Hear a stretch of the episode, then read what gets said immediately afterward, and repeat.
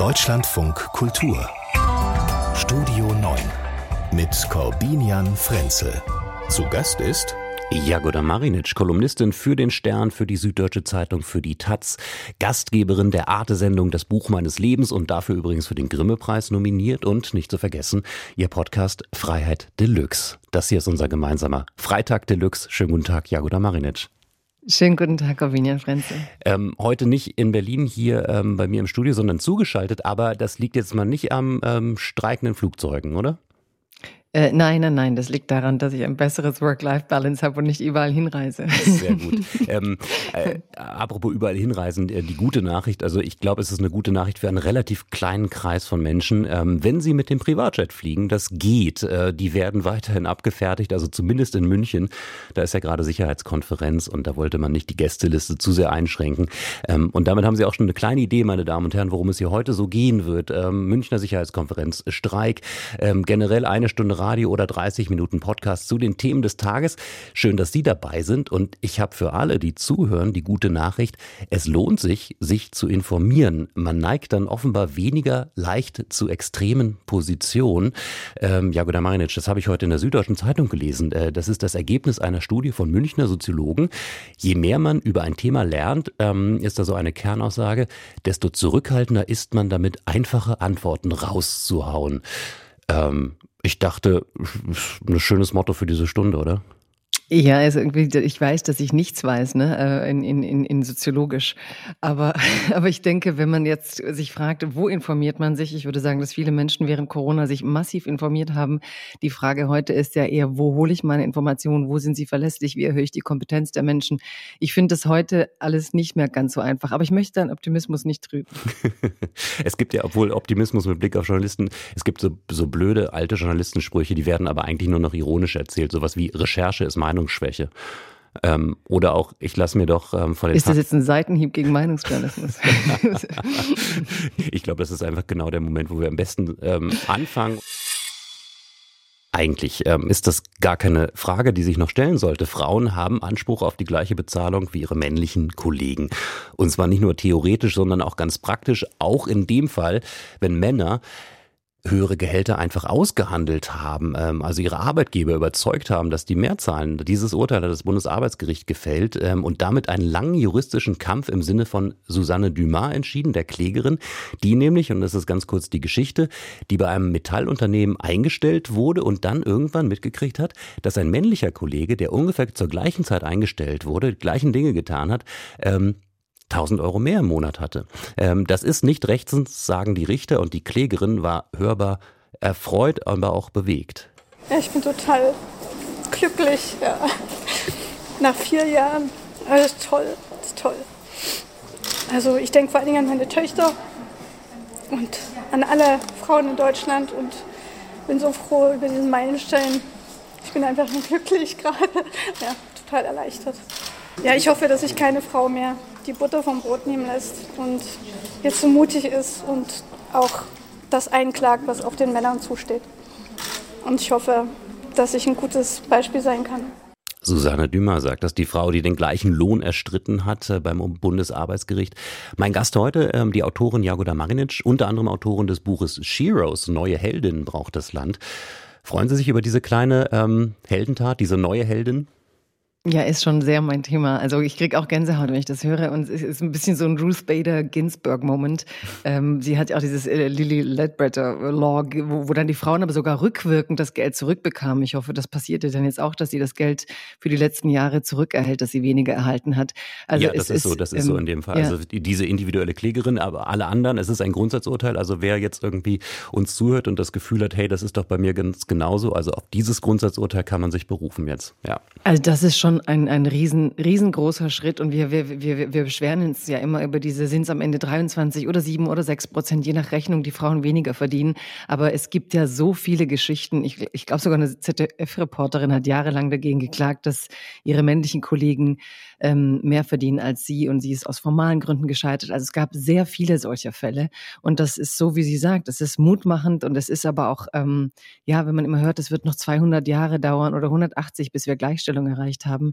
In dem Punkt stimmt es und ich würde aber gerne noch einen ergänzen. Sie ist immerhin an dem Punkt, wo sie in einem Bereich mit Männern arbeiten kann, die wahrscheinlich gut verdienen, sogar mehr als sie, wo sie sich dieses Recht erstreitet. Man müsste noch da ansetzen, wo Frauen einfach nach der Geburt ihrer Kinder gar keine Chance mehr haben, in diese höheren ähm, Kategorien von Bezahlungen und Jobs zu bekommen, weil da unsere Gesellschaft auch aussortiert. Aber es ist ein wirklich mutmachender erster Schritt. Ja. Hm. Also mich hat auch diese, ähm, diese Aussage der Frau sehr bewegt, gerade auch der Hinweis auf die Töchter. Ähm, und ich weiß jetzt, wie meine wahrscheinlich die Augen verdrehen würden, wenn sie hören, wie ihr Papa jetzt schon wieder diese journalistischen Zweifel und Nachfragen dann doch ähm, an den Tag legen möchte. Denn ich habe mich an der Stelle schon gefragt, wo ist denn eigentlich das Problem? Also sind da das Problem die Arbeitgeber, in dem Fall ja der Arbeitgeber, der gesagt hat, ich habe dem mehr gezahlt, weil der knallhart verhandelt hat. Ich wollte ihn haben, ich hätte ihn sonst nicht bekommen. Der hat halt einfach besser verhandelt. Ähm, äh, oder muss man da nicht eher sagen, vielleicht ist das Problem, dass, dass Frauen da einfach ähm, nicht gut verhandeln, nicht, nicht stark genug reingehen, zu bescheiden reingehen, wie auch immer man das benennen möchte? Ja, ich möchte an so einem Tag aber nicht über das reden, wo das Problem der Frauen ist. Ich glaube, wir haben viele Probleme. Wir sind sicher nicht perfekt und ich glaube, dass wir es schaffen könnten, da mutiger zu sein. Aber wir stoßen ja da an eine Gesellschaft, die ihre ähm, Bilder hat, die ähm, Kompetenz gerne männlich versehen hat, in bestimmten Bereichen ohnehin. Wir, wir, wir stoßen in Domänen vor, die für uns nicht gedacht waren. Man hat äh, jahrelang in der Wirtschaft die männliche Dominanz statistisch nachgewiesen. Das heißt, die, die, die besser bezahlten Jobs gehörten Männern. Also denkt man auch, mehr Bezahlung steht Männern zu.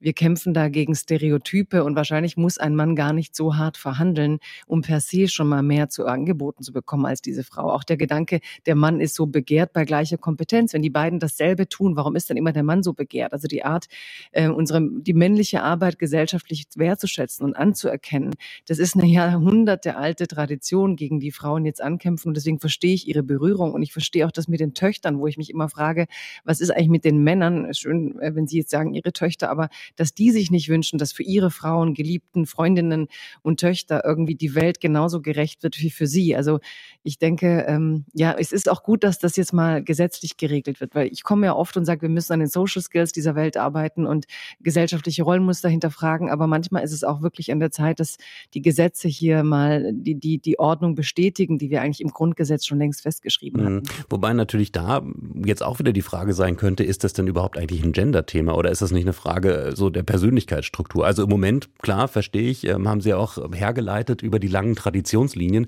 dass da Frauen vielleicht eher zurückhaltend rangehen äh, und äh, Männer offensiver und dann mehr raushandeln. Aber in einer, sagen wir mal, gleichberechtigteren Welt ähm, kann man sich ja auch vorstellen, dass dann auch mal ein schüchterner Mann vielleicht für gleiche Arbeit weniger rausholt als die forsch auftretende Frau. Und damit bin ich bei dem Punkt, gerecht gerechte Bezahlung. Also es ist auch nicht immer ganz ähm, leicht zu messen. Ja, also was was sind sozusagen wo, wo ist ein gleicher Zustand, den man gleich bezahlt, weil jeder Mensch auch in der Arbeitssituation ja doch auch unterschiedlich ist. Ja, ich würde erstmal darüber reden, dass in Bereichen, in denen man es aber sehr deutlich messen kann, nämlich zum Beispiel auch im, in Hollywood, wo beide eine Hauptrolle hatten, wo beide äh, sozusagen die Prominenz der Filme gesichert haben, lange die Männer mehr verdient haben als die Frauen. Also wir haben äh, eben wie in diesem Fall messbare, vergleichbare Berufe. Und dann kommen die anderen Ebenen. Ist es eine Persönlichkeitsstruktur? Warum sollten schüchternere Menschen eigentlich weniger kriegen, wenn sie die gleiche Leistung haben? Also welche Werte hat unsere Gesellschaft? Und umgekehrt ist es eine Persönlichkeitsstruktur, dass Frauen Frauen in unserer Gesellschaft zuständig sind für, sobald jemand in der Familie äh, krank wird, sobald jemand in der Familie ähm, Pflege braucht und älter wird, wenn Kinder da sind. Also anscheinend gibt die Statistik her, dass Frauen von der Persönlichkeitsstruktur nur die Fürsorge kennen. Also wir haben nicht nur die Persönlichkeitsstruktur, sondern wir haben eine Bedarfsstruktur innerhalb der Gesellschaft, wo menschliche Fürsorge geleistet werden muss. Und da, die übernehmen aufgrund von Persönlichkeit oder eben auch jahrhundertealten Rollenmustern diese, die Frauen meistens. Und da verlieren wir ja sozusagen den Zugang zu den Jobs. Und bis wir da eine Gerechtigkeit herstellen, das sind sehr komplexe Fragen. Und ich denke, wenn gerichtlich feststellbar ist, dass ich ähm, mit meinem Kollegen vergleichbare Arbeitsvorgänge leiste. Und das kann ich allein deswegen, weil eben Arbeitsvorgänge vergütet werden. Dafür, das muss aufgelistet sein, das muss bewertet werden, das, dafür gibt es Grundkriterien. Und dann zu sagen, warum schaffen und 1000 Euro weniger, das sind ja eben nicht diese 6 Prozent, von ja, denen wir manchmal also reden. Also bei, bei, einem, irre Summe. bei einem Grundgehalt von 3500 Euro ja, dann das, eben diese 1000 Euro mehr. Ja, und das genau. zieht sich ja auch in meinem äh, Bereich durch, wenn man Schriftstellerinnen gesehen hat, wie lange die dann mit, gab es ja auch Versuche, Frauen im Literaturbetrieb, wie man eben Männern immer ähm, obwohl mehr Frauen Bücher kaufen und Bücher lesen äh, auf dem Markt, waren die Männer oft besser promoted und besser bezahlt. Also wir haben da ähm, großes, großen Nachholbedarf. Und ich finde vor allem, dass wir das jetzt nicht zerreden dürfen, dass anscheinend auch mal die Gerichte in der Lage sind, das festzustellen und zu sagen, es muss hier mal was getan werden. Und es muss auch für alle möglich sein, die es darlegen können. Ähm, das wäre jetzt so der Moment, wo ich nochmal ansetze, irgendwie zu sagen, aber, und dann würde ähm, meine große Tochter mich anschauen, genauso wahrscheinlich wie Jagoda Marinic, die ich jetzt nicht sehen kann, und einfach sagen, lass es. Ein äh, Glück bin ich nicht da. Ne? Jagoda Marinic. In etwa einer Stunde, Freitagmittag, beginnt die Münchner Sicherheitskonferenz. Ein Treffen mit vielen offiziellen Terminen. Ähm, da geht's hochrangig gleich los, zum Beispiel mit Reden von Olaf Scholz und von Emmanuel Macron, die beide dort vor Ort sind in München, von Volodymyr Zelensky, der zugeschaltet sein wird. Ähm, es ist aber auch ein Treffen, das wichtig ist für diese kleinen Begegnungen am Rande, jenseits des Protokolls. Zum Beispiel eben auch für diplomatische Annäherung im Stillen. Und wenn ich das ähm, so formuliere, dann ist das schon die Annäherung auch an die Frage, die gerade vor dem Treffen vielfach diskutiert wird. Ähm, Russland, eine russische Delegation gibt es in diesem Jahr nicht, ganz bewusst nicht eingeladen. Frage stünde natürlich auch im Raum, ob sie überhaupt gekommen wäre, wenn sie eingeladen wäre. Ähm, aber ist das möglicherweise auch eine äh, verpasste Chance? Das will ich gerne diskutieren mit meinem heutigen Gast, der Publizistin Jagoda Marinic. Und zugeschaltet aus München von der Konferenz ist auch mein Kollege Klaus Remme. Ähm, zuerst an Sie die Frage, Jagoda Marinic. Ist das richtig, dass ähm, dort keine russischen Vertreter sind? Ich finde das Signal im Moment richtig. Und man hat ja bei den letzten ähm, ja, großen internationalen Zusammenkünften in New York etwa gesehen, dass wenn ähm, Delegierte Russlands auftraten, dann sind damals sogar Leute aus dem Saal gelaufen und haben gesagt, wir sitzen jetzt hier nicht dabei und hören uns hier die Geschichtsverdrehungen an.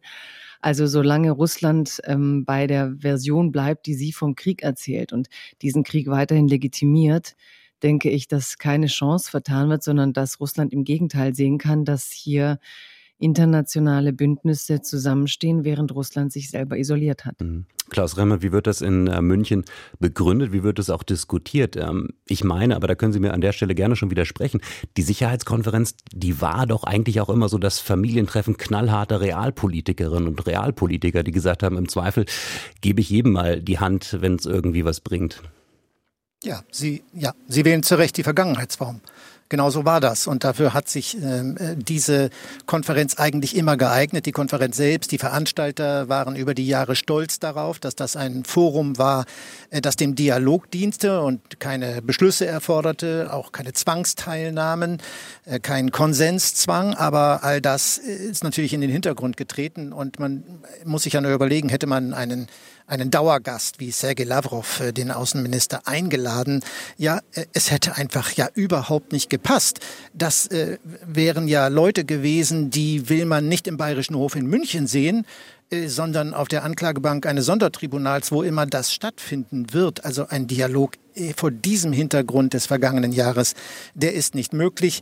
Ähnliches, vielleicht in nicht ganz so ausgeprägter Form, gilt für Regierungsvertreter aus dem Iran.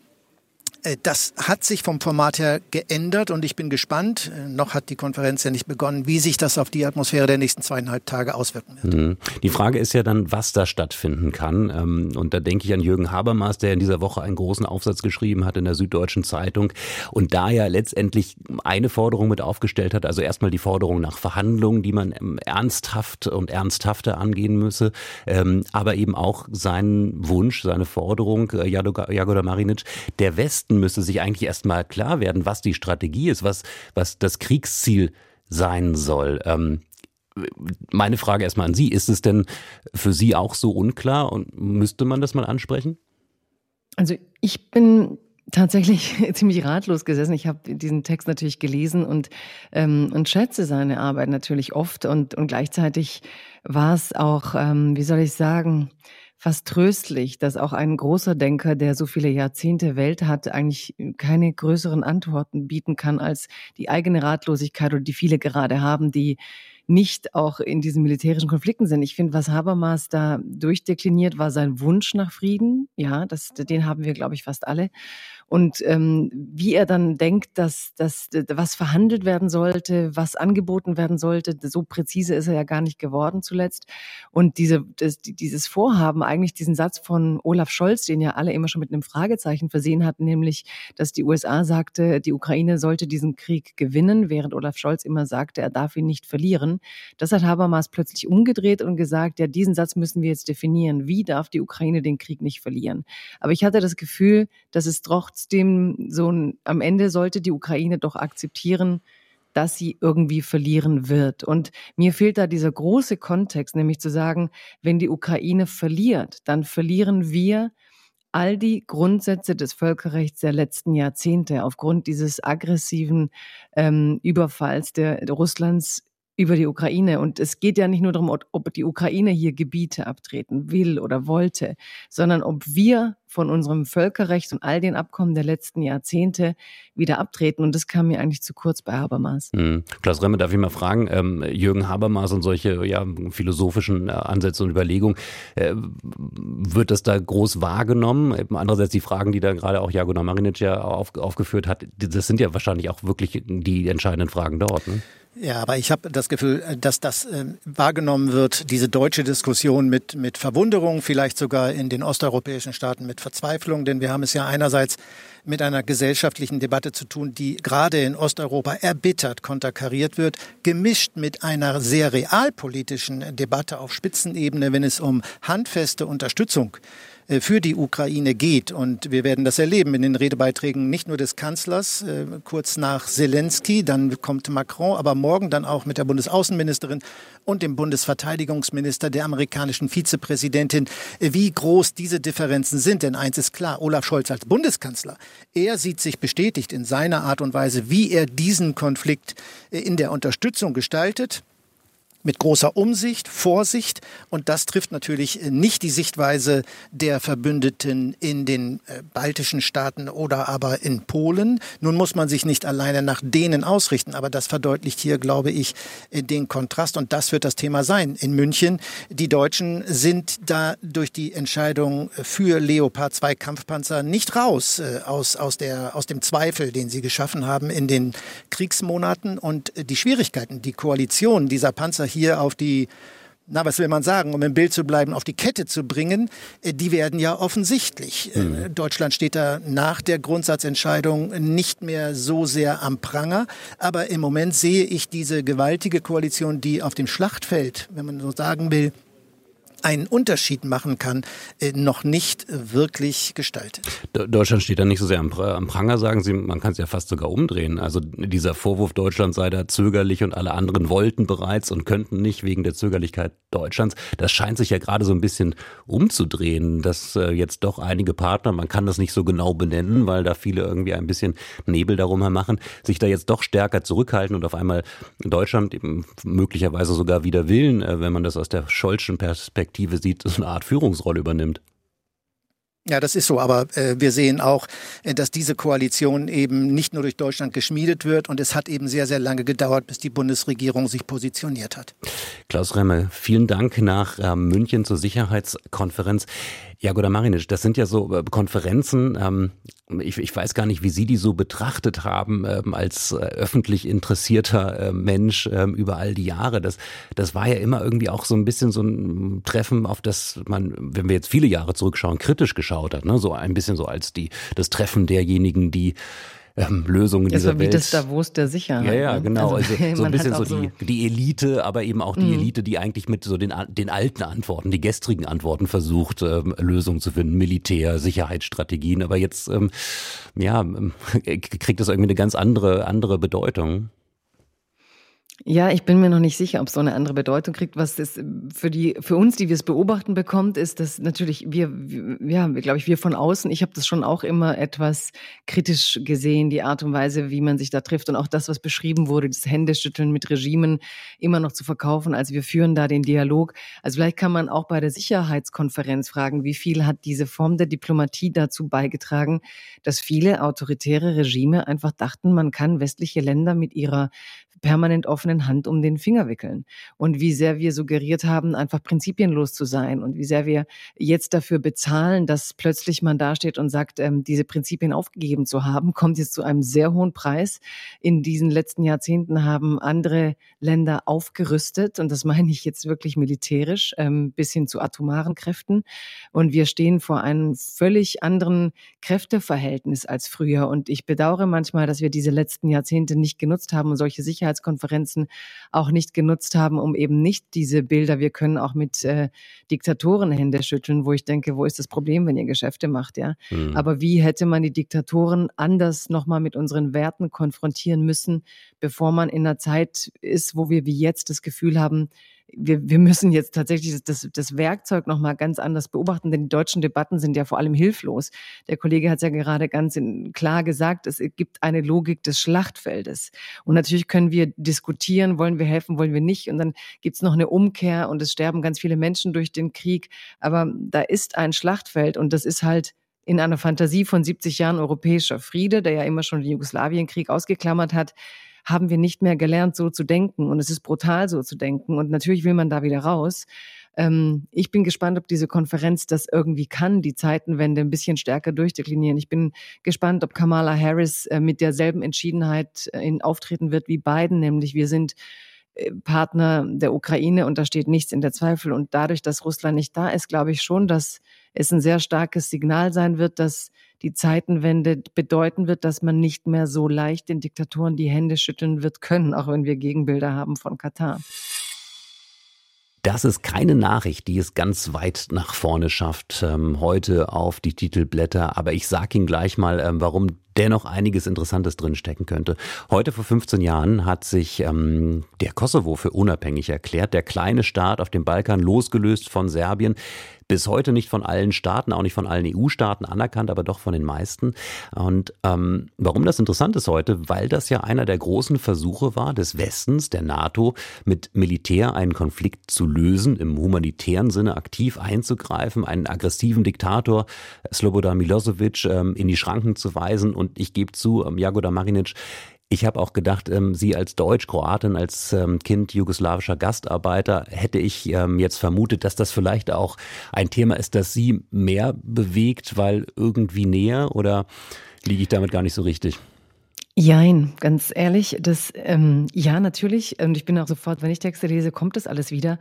Aber ich habe da auch einen ganz großen Verdrängungsmechanismus, muss ich zugeben, weil es mich natürlich an eine Jugend erinnert, die durchsetzt war von diesen nationalistischen Identitäten und Kämpfen. Und äh, gerade als Teenager war ich dann irgendwann so, dass ich dachte, auch in Deutschland oder wo ich dann später war, auch mal in den USA, es geht dann nochmal um andere Themen.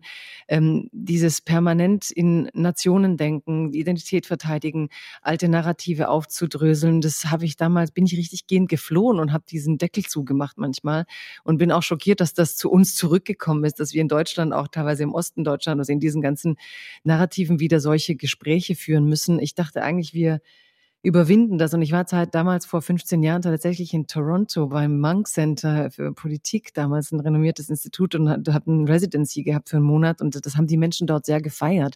Also es gab richtig Autokorsi nachts mit, mhm. mit der Diaspora dort. Also ich fand dieses, die Selbstbestimmung der Menschen zu respektieren immer ein Weg, der, den ich zeitgemäß finde, also dem Völkerrecht nahe, dass Völker durchaus definieren dürfen, wie sie sich sehen und wo sie sich sehen. Und auch, dass ähm, Diktatoren Einhalt gebieten, Milosevic Einhalt zu gebieten, das waren schon alles Ziele, die ich verfolge. Aber ich habe da manchmal so ein bisschen Deckel drauf, muss ich leider sagen. Darf ich ihn trotzdem ein bisschen aufmachen jetzt? Unbedingt. Ja, denn äh, es ich gibt kein, ja, ich habe kein Recht drauf, den Deckel zu verhalten, wie ich will. Ja. Das, ich meine, wir könnten ihn ja auch drauflassen, wenn wir sagen, hey, das war eine Erfolgsgeschichte, äh, gut abgeschlossen. Ähm, dieser Staat hat sich äh, gemacht, stabilisiert, hat er in gewisser Weise auch. Aber ähm, das Ernüchternde ist, dass jetzt nach 15 Jahren die Konflikte wieder so massiv sind oder so massiv sichtbar sind, dass manche manche schon ähm, von einer neuen Kriegsgefahr sprechen. Es gibt ja nach wie vor, das ist eben auch das Problem, auch in diesem Kosovo gibt es eine ähm, Minderheit, die sich eher Serbien ähm, zugehörig fühlt oder das zumindest auch äh, politisch von serbischer Seite immer wieder groß thematisiert wird. Wie eng, wie gut können die Verbindungen sein zwischen diesen beiden Staaten, dergleichen mehr. Und das Problem ist ja, Und deswegen habe ich es gerade auch so eingeleitet. Das war ja damals dieser große politische Versuch, anders als jetzt beim Ukraine-Konflikt, damals äh, wirklich politisch all in zu gehen, also richtig massiv reinzugehen. Die NATO hat damals Belgrad bombardiert, bis Milosevic sich zurückgezogen hat. Ähm, es wurden damals dann Schutzzonen eingerichtet mit Militär, das ja immer noch da ist, also mit, äh, mit, mit einem NATO-Mandat. Ähm, und man sieht, trotz all dieses Engagements ähm, haben wir es nicht geschafft, diesen wirklich kleinen Flecken Erde in einem dauerhaften Sinne zu befrieden.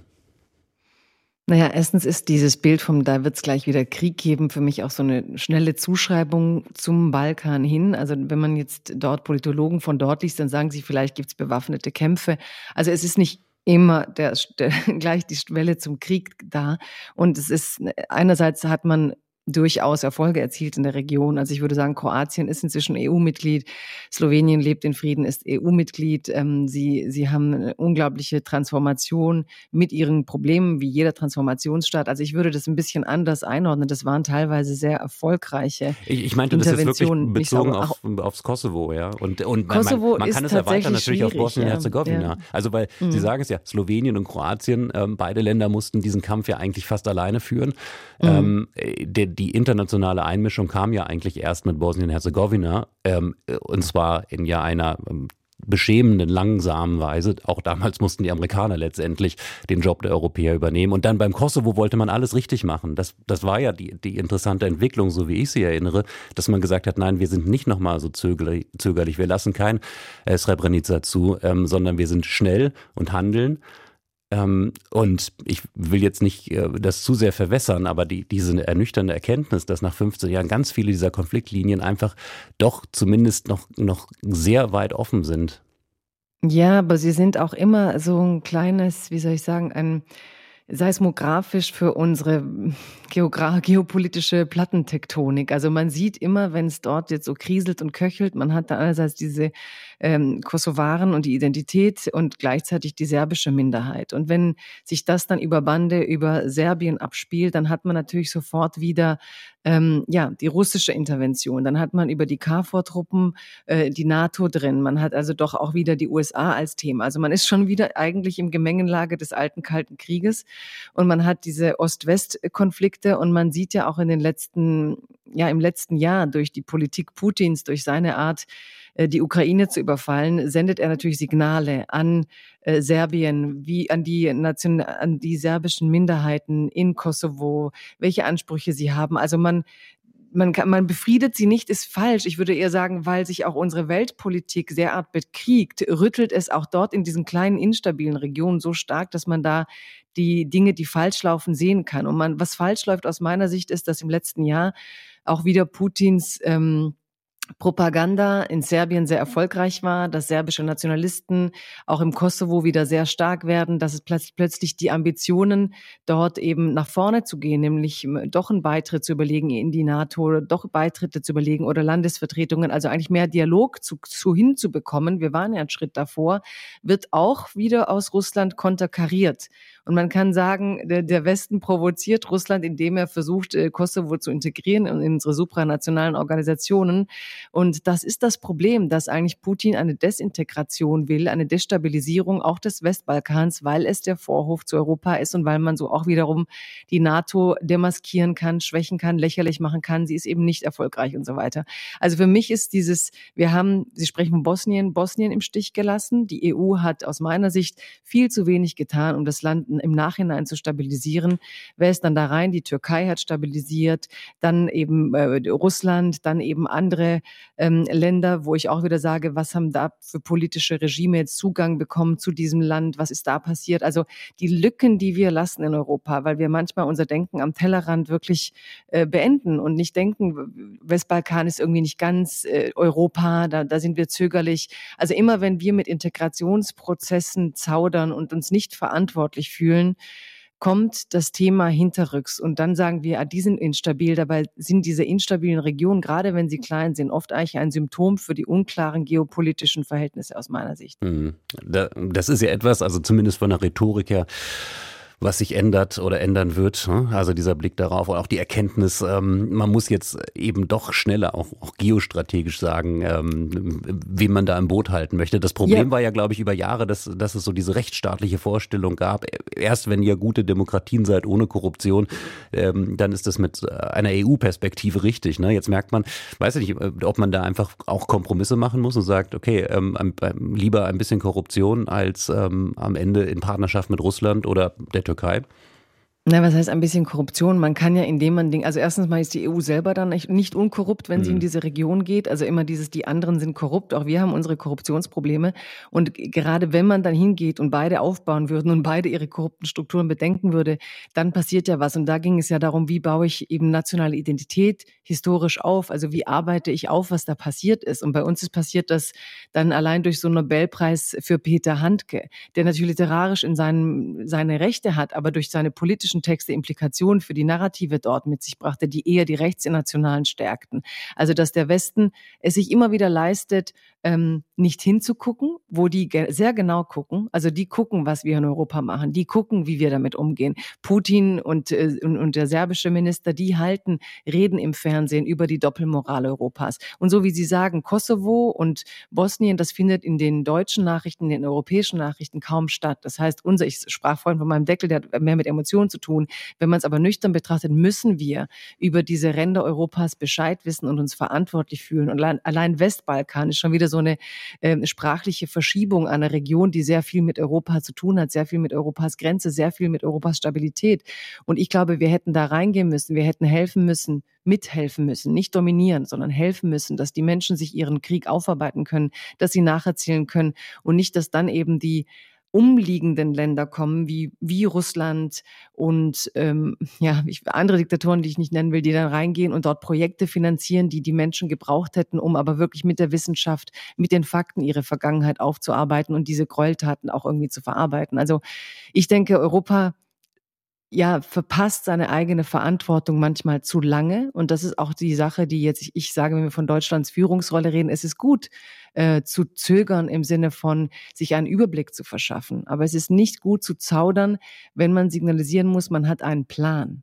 Und wenn ich da zögere und, und zaudern und, also ich, und zu sagen, ich brauche die Zeit, um meinen Plan zu fassen. Aber wir dürfen nicht immer dieses Vakuum entstehen lassen, in dem andere mit ihren destruktiven, aus unserer Sicht destruktiven, denn sie wollen das, was sich Europa aufgebaut hat, zerstören, äh, zerstören, dann gefährden wir uns selbst mit unserer Lähmung. Und ich denke, Kosovo ist nur symptomatisch für das, wo wir zwar reingehen, aber doch wieder ähm, nicht wirklich das aufbauen, was wir brauchen, nämlich diese ähm, auch Antipropaganda gegen, was da jetzt gekommen ist im letzten Jahr von Russland. Diese Integration, die wir vorhatten mit dem Kosovo, statt wieder die Nationalismen gegeneinander auszuspielen, da dürfen wir uns nicht einschüchtern lassen, sondern müssen sagen, in die Richtung muss es jetzt weitergehen. Und ich habe jetzt eine weitere Frage. Wer darf bitte schön noch in der CDU bleiben? Wer soll gehen? Äh, die weitgehend vorherrschende Meinung bei vielen äh, in der CDU ist, dass Hans-Georg Maaßen, der frühere Verfassungsschutzchef, doch äh, bitte die Partei verlassen soll. Er will das ja bekanntermaßen nicht freiwillig tun, deswegen wird jetzt ein Parteiausschlussverfahren gegen ihn eröffnet. Aber es gibt auch äh, den CDU-Kreisverband Hildburghausen in Thüringen, der hat gesagt, Moment mal, parteischädigendes Verhalten. Wie ist es denn eigentlich mit unserer stellvertretenden Parteivorsitzenden Karin Prien? Die ist auch Bildungsministerin in Schleswig-Holstein. Und die hat, als Hans-Georg Maaßen immerhin offiziell CDU-Direktkandidat war in Thüringen, auf die Frage, ob ähm, sie ihn wählen würde, das hier geantwortet. Würden Sie ihn wählen? Ich sag mal so, ich bin von Leistungssportlern immer wieder fasziniert. Okay. Und das war insofern klar zu verstehen, weil nämlich der SPD-Kandidat, der ehemalige Leistungssportler Frank ähm, Ulrich ist, äh, der Biathlon-Olympiasieger. Ähm, Jagoda Marinic, ähm, tja, was ist denn klares parteischädigendes Verhalten am Ende? Ein klares parteischädigendes Verhalten ist ganz klar, auf die Idee zu kommen, Hans-Georg Maaßen als Direktkandidaten aufzustellen. Und man kann Karin Prien äh, nur dazu gratulieren, dass sie konsequent und lange bevor die Partei soweit war, irgendwie schon wusste, dass sie ähm, da keine Unterstützung geben will. Also Hans-Georg Maaßen ist so problematisch in so vielerlei Hinsicht und in dem Moment, in dem zwischen ihm und Seehofer das ähm, Vertrauen zerbrochen war, dass die CDU da weiter an ihm festgehalten hat, hat mich schon die ganze Zeit erstaunt und dass jetzt die äh, ja, Hildenburghausen, ja, also man darf jetzt ja nicht, äh, also ähm, doch, man darf jetzt auch mal sagen, dass, dass, dass ähm, bei allem Respekt vor, dass man keine, ja, Ost-West und kein, den Osten nicht, also was, was man sich leistet, wenn man Karin Prien angreift, statt sich mal dafür zu entschuldigen, dass man Hans-Georg Maaßen falsch eingeordnet hat, das gehört schon aus meiner Sicht auch mal ordentlich kritisiert und es ist mir auch egal, ob ich damit irgendwelche Befindlichkeiten treffe. ähm, das das glaube ich sofort, dass Ihnen das egal ist. Aber ähm, nee, ich bin schon sensibel, ja. aber ich habe kein, keine Lust mehr auf diese Art, äh, dass, dass man sozusagen, ich bin jemand, ich komme selber aus einem Land, das es nicht mehr gibt. Ich kenne dieses, dieses Gefühl, ich kenne. Also dieses, Sie, meinen, die, Sie meinen Jugoslawien? Jugoslawien ja. gibt es nicht mehr. Ja, ich kenne die Transformationsthematik, ich kenne auch die, dieses Gefühl von Raubbau und das ist alles in Ordnung. Aber dass man dann immer solche Entschuldigungen will, wenn man sich politisch verrennt. Und das, obwohl die gesamte Partei jetzt eindeutig gesehen hat, wie sie Hans-Georg Maaßen einzuordnen hat, dass man dann mit so einem Vorstoß kommt.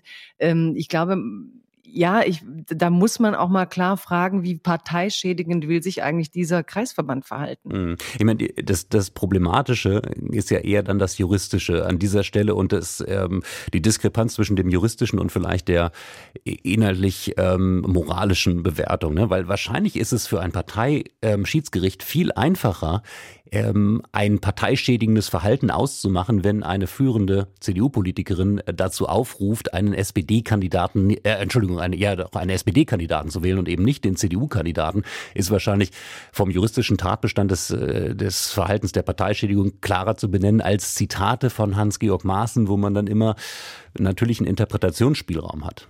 Da möchte ich eine Lanze für Frau Prien brechen, weil ich glaube, dass juristisch das nämlich gar nicht so wäre, sondern man kann äh, inzwischen Hans-Georg Maaßen sehr viele Dinge ähm, mit guten Belegen vorwerfen über die Art und Weise, wie er Diskurse führt. Und die Art und Weise, die Diskurse so zu führen, sind auch parteischädigend. Und wenn Frau Prien als eine, die versucht, in die Breite zu wirken, und die CDU sollte in die Breite wirken, ähm, sozusagen sich Abstand nimmt von jemand, der an den Rändern zündelt, dann halte ich das für einen parteischützenden Vorgang, wo sie sozusagen jenen, die ihn als Direktkandidat aufgestellt haben, ähm, sogar hilft. Denn wenn man sozusagen wüsste, die gesamte CDU wäre hintermaßen, würde es im Gesamten der CDU mehr schaden, als was es in diesem kleinen Ortsverband äh, von dem Ort mit Hildenburghausen ähm, sozusagen und, und überhaupt in Thüringen letztlich ja, böse Sachen da gesagt, darf sich Thüringen da nicht wichtiger nehmen als die gesamte Bundesrepublik. Denn wenn man wüsste, dass in der ganzen Bundesrepublik die CDU Maßen gut gefunden hätte, hätte es der Partei in einem höheren Maße geschadet, als wenn man sagt, wählt in Thüringen lieber mal nicht diesen Kandidaten, denn diese CDU schädigt unseren Werten, schädigt ja. unsere Werte. Ja, gut, Marinic, wenn wir schon bei der CDU sind und äh, was sie Gutes für sich selbst und auch fürs Land tun kann und auch für die Hauptstadt tun kann, das ist noch ein Termin, den es heute gibt. Die CDU lädt ein, die CDU Berlin zu Gesprächen. Ähm, erst die SPD heute Vormittag, dann die Grünen heute Nachmittag. Es geht darum, wer künftig die Hauptstadt regieren soll, regieren wird aus ähm, normalerweise sicherer baden-württembergischer Perspektive. ähm, ich weiß nicht, wie, wie Ihre Erfahrungen so sind mit den Farbspielen dort, grün, schwarz, schwarz, grün. Haben Sie irgendeine Empfehlung? Ja, das ist die schwäbische Übernahme, ne? die baden-württembergische Übernahme jetzt Berlins. Komplett, also, ja. ja, komplett, genau. Man sieht jetzt, äh, wie die Zwischenphase kommt, die CDU sondiert und wird, die Grünen werden kleiner Partner werden und im nächsten Schritt sind dann die Grünen die Großpartner und die CDU wird dann die, die kleine Partnerschaft haben, denke ich. Also es ist Wahnsinn aus meiner Sicht, wenn wir gerade über den Balkan geredet und den Zuschreibungen, was da nicht gut läuft. Also es in der deutschen Hauptstadt nicht möglich war, die Wahlen so durchzuführen, dass es nicht zu dieser zweiten Wahl kommen musste. Ich finde es ähm, selber sehr unglücklich, dass die CDU mit einer Kampagne seit Januar, die aus meiner Sicht Probleme ansprechen will, die vielleicht wichtig sind, aber auf eine rechtspopulistischen, rechtspopulistischen Tonart äh, mit Herrn Merz und Pascha und, und Silvesterkrawalle, die ja ganz anders einzuordnen waren, kriminologisch, als was da teilweise an Debatte rausging. Aber was man tatsächlich merkt, dass es einigen in Berlin halt nicht geordnet genug zugeht. Und warum auch immer steht CDU wohl doch noch für diese Illusion von Ordnung. Und ich hoffe, dass, wenn koaliert wird, dass die anderen sich nicht billig verkaufen, dass man, die, dass man sehr klar reingeht in die CDU, also darf sondieren, aber die anderen sind eigentlich starke Partner. Und aus baden-württembergischer Sicht schockt mich halt Schwarz-Grün jetzt ehrlich gesagt nicht. Und Berlin wurde ja lange mit äh, ja, Rot-Rot-Grün regiert. Und wenn man dann nicht mal Wahlen hinbekommt, ist vielleicht aus meiner Sicht auch mal Zeit, dass man was anderes probiert. Obwohl, jetzt wird mich jeder hassen, aber ich finde halt so eine Wahl so zu versemmeln mitten in Deutschland, da muss man irgendwann mal auch abgestraft werden. Und Frau Giffey hat sich jetzt auch nicht im letzten Jahr so verhalten, dass man hofft, dass sie noch weitere Jahre die Stadt gestalten darf. Jagoda Marinic, ähm, Dankeschön für diese Einschätzung zu Berlin. Dankeschön für Ihre ähm, Einschätzung zu den Themen des Tages, die wir heute besprochen haben. Vielen Dank für Ihre Zeit. Ich danke fürs Zuhören. Bis bald. Und Fragen. Tschüss. Tschüss.